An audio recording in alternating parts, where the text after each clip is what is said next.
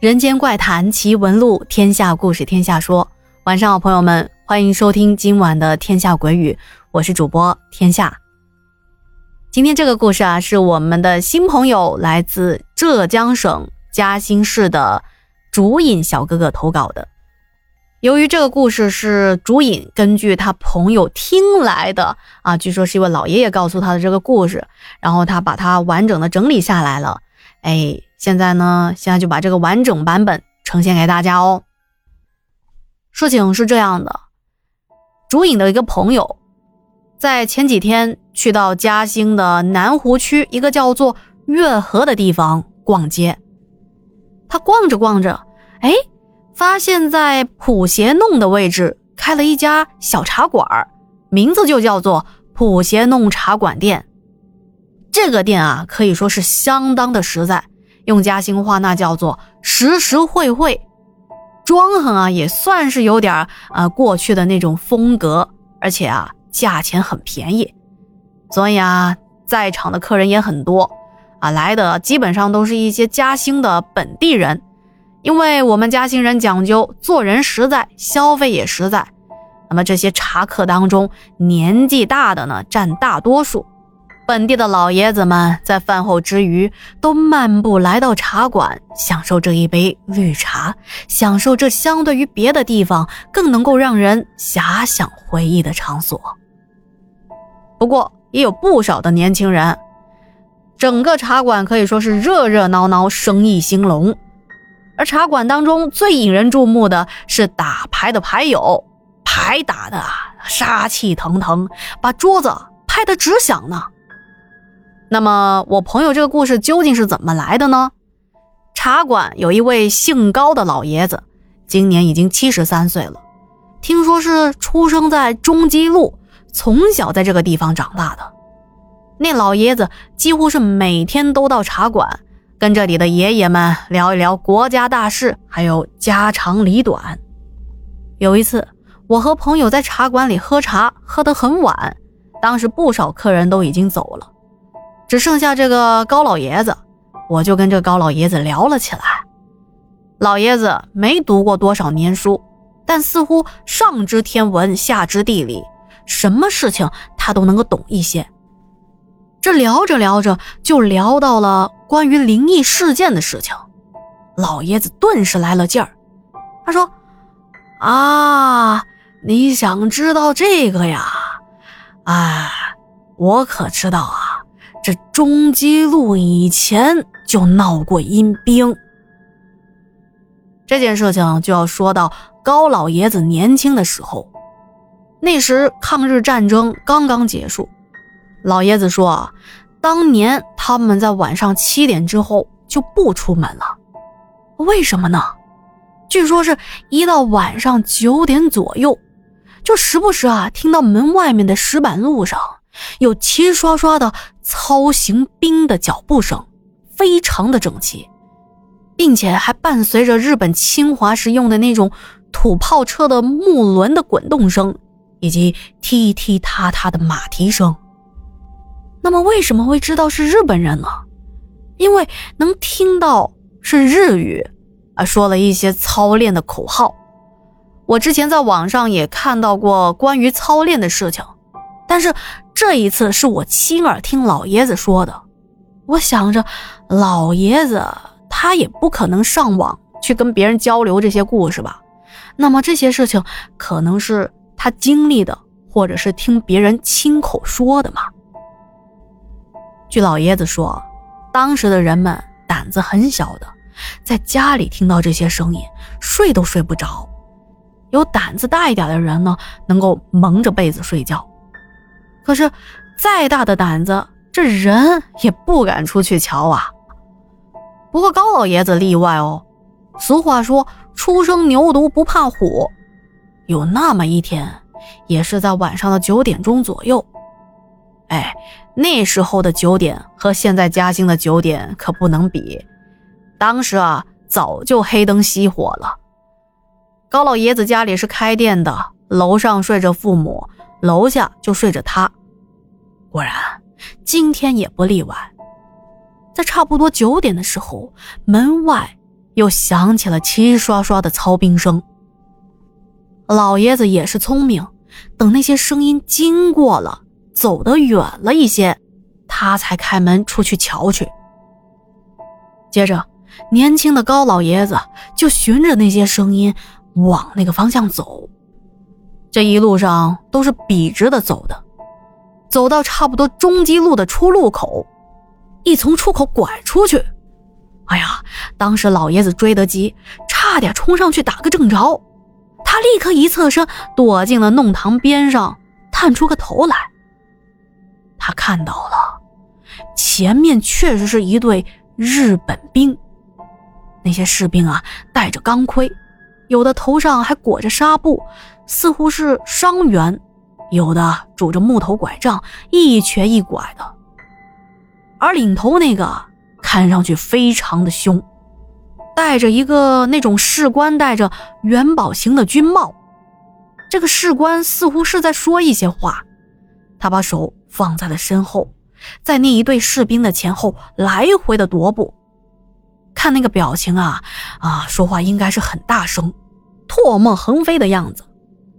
可是听起来呢，却是很轻、很小声、很沉闷的日语。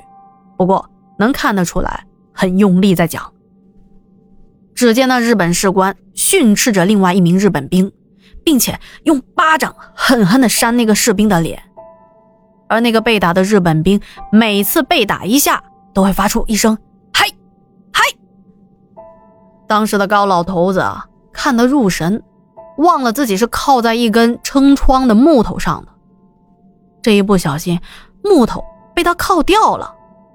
紧接着，窗门啪的一下从上。就盖了下来。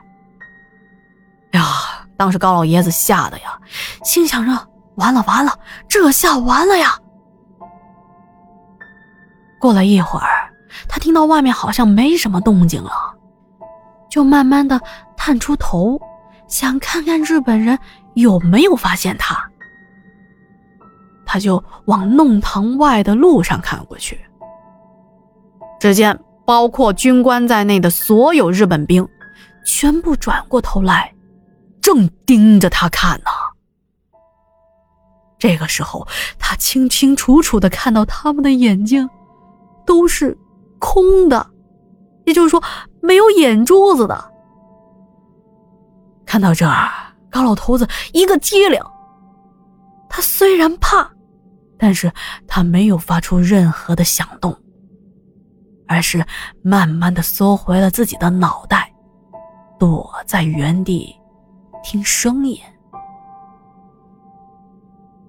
没过多久，那日本人又开始行兵了。高老爷子觉得这些日本人似乎是不在乎他的存在，干脆就跟着他们出去看个究竟，看看到底他们是想去哪儿。于是他跟着那一队日本兵走了不知道有多远。据他的回忆啊，大概位置就在现在的旧轮船码头吧。当时那块地方是一片芦苇丛。当日本人走到河边，都停了下来。高老爷子也在芦苇丛中躲藏起来观望。接下来发生的事情让他大吃一惊。只见那个带头的日本军官从军服中抽出了一面旭日旗。他把旗子举过头顶，接着用日语叽里呱啦的，不知道在说些什么。高老爷子也说了，根据他后来看的一些抗日战争片，再结合当时的那个日本士官的表情，估计他当时喊的大概是“大日本帝国万岁”“天皇万岁”之类的话，而他的那些手下也跟着喊。喊完了，日本士兵们开始收拾东西。高老爷子又走近了一点想看看他们到底是要干什么。只见那些士兵，有的跪着，有的手里拿着刺刀，看起来啊，准备自尽。那么有一些手部残疾的，就坐在地上，嘴里含着步枪的枪口，并且用脚趾头勾住扳机。还有几个在身上绑手榴弹的。大概过了几分钟的时间。看样子，他们应该是准备好了。而且似乎是在等着日本士官的一声令下。再看那些士兵的脸上，并不是一个个都视死如归，那种害怕死亡的表情在他们的脸上发挥的淋漓尽致。有的紧闭着双眼，歪着嘴巴，还有类似于绝望、咬着牙不得不做的表情。随着士官的一声令下，那些人就像放鞭炮一样，不整齐的啪啪。砰，啪啪，还有几个切腹自尽的。年轻的高老爷子哪里见过这样的场面？他的心脏都快从嗓子眼里跳出来了。他的眼前尽是东倒西歪的尸体。这时候，有一个日本兵，大概是因为害怕吧，哭着向士官求饶。可是那个军官却飞起一脚，把那个士兵踹倒在地上。毫不留情地朝着那个士兵的脑袋就是一枪。当军官看到全部士兵已经阵亡，他又大声地独自重复了先前那些叽里呱啦的话，喊得很是卖力。紧接着也一枪解决了自己。当高老爷子看完这一场现场自杀直播，已经是浑身冒汗了，他连自己的脚蹲得麻木。都没有注意到。当他连滚带爬的回到家，马上把这件事情告诉了父母，而消息也很快的传遍了整条街道。在那个年代，人们是非常的迷信的，于是请了天水庵的尼姑，带上了几个伙计，就去了高老爷子说的那个地方。据他说，后来的确还挖出了日本人的尸骨。以及钢盔啊、枪支之类的东西。据说，在一九四九年之前，这些日本士兵的亡灵几乎每天都在这个地方重复着行军和自杀的行为。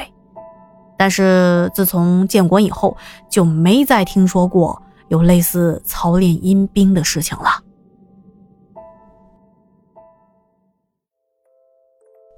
好的，今天的故事啊就说到这里了。再次感谢竹影小哥哥的投稿。另外，竹影啊他还给大家准备了其他的故事，让我们一起期待吧。听完故事，不要忘记帮天下点赞、留言、打 call、转发。那今天就聊到这里啦，我们下期见。